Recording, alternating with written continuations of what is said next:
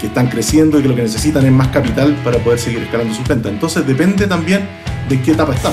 Esto es la Academia de Emprendedores y yo soy el alumno Leo Meyer. Así es, seguimos aquí en la Academia de Emprendedores. Te quiero contar que vamos a comenzar un nuevo curso. Son 18 los que van a partir entre esta semana y la próxima. Este es el segundo que damos inicio en este tercer trimestre aquí en la Academia de Emprendedores. Se llama Dar herramientas, perdón, se trata de dar herramientas a los emprendedores para enfrentar un proceso de levantamiento de capital de riesgo. El nombre que hemos elegido para este curso es Levantando Capital de Riesgo y su profesor titular ya está conectado y listo para entregarnos todo su conocimiento. Bienvenido, Javier Smithmans. ¿Cómo estás, Javier? Un gusto. Hola Leo, un gusto estar acá. Muchas gracias por, la oportunidad y por la invitación. A ti, pues maravilloso que quieras compartir con miles de personas todo ese, toda esa experiencia que, sin ser necesariamente en años, tiene que ver con haber vivido distintas eh, formas de, financiar, de intentarlo, de que no resulte. Me imagino que por ahí va un poquito lo que vas a verter en el curso. Absolutamente. La idea es, como tú decías, dar herramientas a los emprendedores y de alguna manera desmitificar el proceso y resolver muchas incógnitas que los emprendedores tienen. Eh, pero sobre todo entender cuáles son los incentivos y las motivaciones que hay detrás, tanto del lado de los inversionistas como de los emprendedores, porque no es un mecanismo de financiamiento que le acomode a todo el mundo. Sí, pues la gran mayoría va, bueno, lo clásico, al banco o sus propios ahorros, pero aquí vamos a hablar de otro tema. Antes de entrar en materia y en, este, en esta primera clase, cuéntanos un poquito, Javier, yo lo voy a nombrar tal como se me ocurre. ¿eh? Tú eres el CTO de Quantify 360 Solutions. Em, ¿Qué es? Efectivamente, Quantify es una, es una consultora de transformación digital eh, que está basada en Estados Unidos y en Ecuador y hacemos distintos proyectos. Eh, tanto desarrollo de software como consultorías en distintos temas tecnológicos para, para clientes, para ayudarlos en su, en su camino a la transformación digital. Llévame a Guayaquil cuando vayan. Encantado. ya, hoy esta primera clase está centrada en cuándo y por qué levantar capital. ¿Sí? Exactamente. ¿Qué, qué, qué proyectos, qué tienen en común los proyectos que levantan capital de riesgo? Mira, la verdad que tienen, tienen varios factores en común. ¿eh? Pero una, una de las primeras cosas que, que, me gustaría decir es que, en el fondo, el capital al final es, la sangre de tu emprendimiento. Sin, sin, capital no puedes hacer nada, no puedes operar. Eh, y levantar capital generalmente es el primer paso.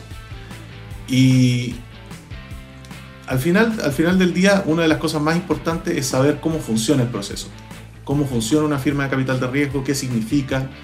Eh, y eso me gustaría explicarlo también un poquito hoy día antes de empezar a entender ¿Por qué algunas empresas pueden levantar capital de esta manera? ¿Por qué a otras se les hace tan difícil? Dale pues, rayado de cancha las definiciones. Un poco por eso. Sí, sí, me parece eh, genial. Porque en el fondo levantar capital tiene, tiene varias ventajas y es una, es una buena alternativa para algunas empresas porque te permite escalar más rápido, eh, aunque como tú decías, muchas veces es posible hacer crecer un emprendimiento reinvirtiendo las utilidades o con pequeños préstamos. Eh, hacerlo muy lento puede significar que un competidor salga de la nada y te termine ganando la carrera para quedarse con el mercado. Entonces, un inversionista de capital de riesgo puede proveerte una inyección de capital más grande, que le dé más visibilidad, que te permita atraer el talento que necesitas en tu empresa y eso puede hacer una gran diferencia. También eh, el hecho de que haya un inversionista detrás te puede ayudar a, mostrar que hay un potencial y que estás entregando valor a tus clientes y eso le da más credibilidad también. Eh, y te permite acceder a recursos que van más allá del capital, como acceso a redes, conocimiento de negocio, dirección estratégica, y por último, y no menos importante, es que le saca mucha de la presión financiera de encima al emprendedor, como tú dices, muchas veces usa sus ahorros o usa eh, capital que puede conseguir de distintas maneras para poder invertir o tiene que poner de repente sus propios bienes personales como garantía para obtener financiamiento. Y el capital de riesgo te ayuda un poco a liberar esa, esa presión. Vuelvo. Pero al final, como te decía, todo parte con, con, las empresas de capital de riesgo que mucha gente no sabe cómo funcionan ni lo que son. Y una, y una empresa de capital de riesgo al final es un negocio eh, y como cualquier negocio tiene, tiene clientes dispuestos a pagar por sus servicios. Esos clientes son los que son los aportantes del fondo, en el fondo los limited partners que, que también les dicen, eh, que son otros inversionistas más grandes, fondos de pensiones, personas que tienen mucho patrimonio, instituciones financieras, que le entregan este capital para formar el fondo que tiene como objetivo invertir en emprendimiento durante el periodo inicial del fondo, los primeros dos a cuatro años, y que tiene una fecha de cierre final, que generalmente son 10 años. Eh, después de esa fecha el fondo se cierra y todas sus inversiones se venden y el resultado se le devuelve a estos clientes, a estos aportantes. Y a los aportantes el fondo es una inversión como cualquier otra. Eh, a ellos les interesa diversificar su, su, inversión y obtener retornos muy por encima del benchmark, que normalmente es el mercado de accionarios. De lo contrario, ellos simplemente invertirían en acciones y se ahorrarían todo el problema. Claro. Pero, claro, en, en el fondo si ellos invierten en acciones pueden obtener un cierto retorno, eh, pongámosle que, que, reciben un 7% de retorno al año. Ellos esperan que el fondo rente mucho más, digamos un 12, un 15% al año. Y eso implica que el fondo como un todo tiene que ser por lo menos capaz de triplicar su valor cuando se cierra en 10 años más. Entonces eso le genera una, una cierta presión al fondo también para poder generar utilidades. Por su parte, quienes arman el fondo cobran una administración eh, en base a una cierta estructura de comisiones usualmente cobran una tarifa fija, pongámosle un, un 2% por ejemplo, de los fondos administrados anualmente, y cobran un porcentaje de la utilidad que el fondo genera cuando se cierra. Por ejemplo, un 20% de lo que se gane se va para la, el, lo, los gestores del fondo. Eh, y en resumen, en el fondo eso es lo que pasa. Una empresa de capital de riesgo le vende este fondo de inversión a inversionistas profesionales esperan al menos multiplicar su inversión por 3, 4 o más veces al cerrar el fondo y que el fondo tenga éxito o no va a depender de, obviamente de cuánto capital le devuelvas a, su, a, lo, a los ya, clientes, Javier, mira, en, este en, en, el fondo eso es el fondo ¿ah? está, está más o menos explicado no está súper bien explicado pero me quiero ir a la vereda al frente es decir como emprendedor como pyme tiendo a pensar que uno ve esto como algo lejano eh, asociado a empresas de base tecnológica ¿dónde está el vínculo? ¿Cómo, cómo podemos entender esta posibilidad para ese sector? Mira, justamente iba para allá, porque en el fondo lo que les quería explicar con esto es que estos fondos en el fondo lo que, lo que necesitan para poder ser rentables, porque ellos saben que muchas de las empresas en las que invierten van a fracasar.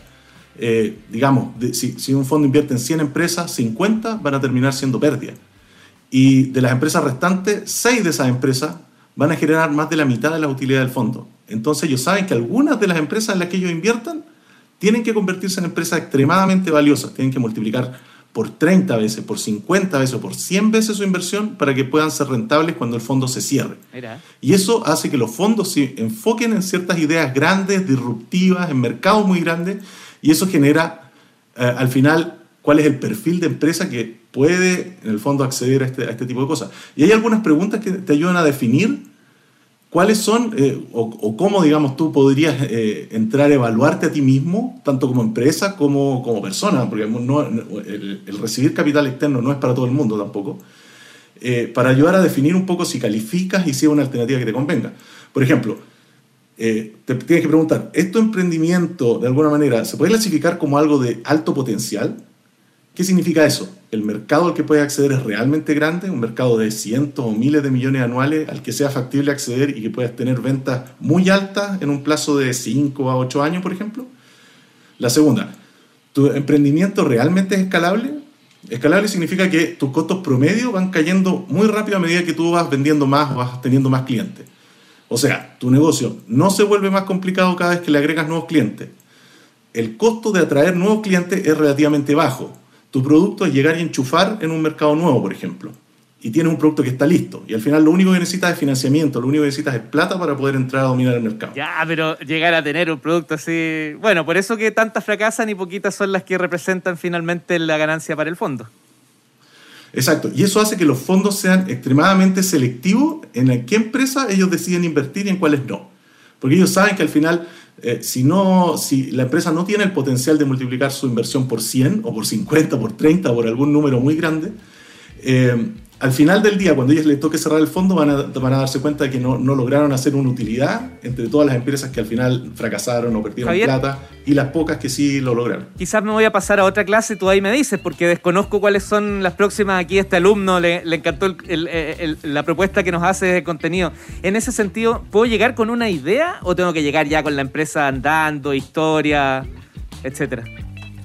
Mira, eso depende un poco de la tesis de inversión del fondo. Los fondos tienen esto que se llama una tesis de inversión, que describe tanto en qué sectores les gusta invertir, por ejemplo, les gusta invertir en empresas de salud o de software as a service o redes sociales, marketplace, empresas fintech, por ejemplo, etc.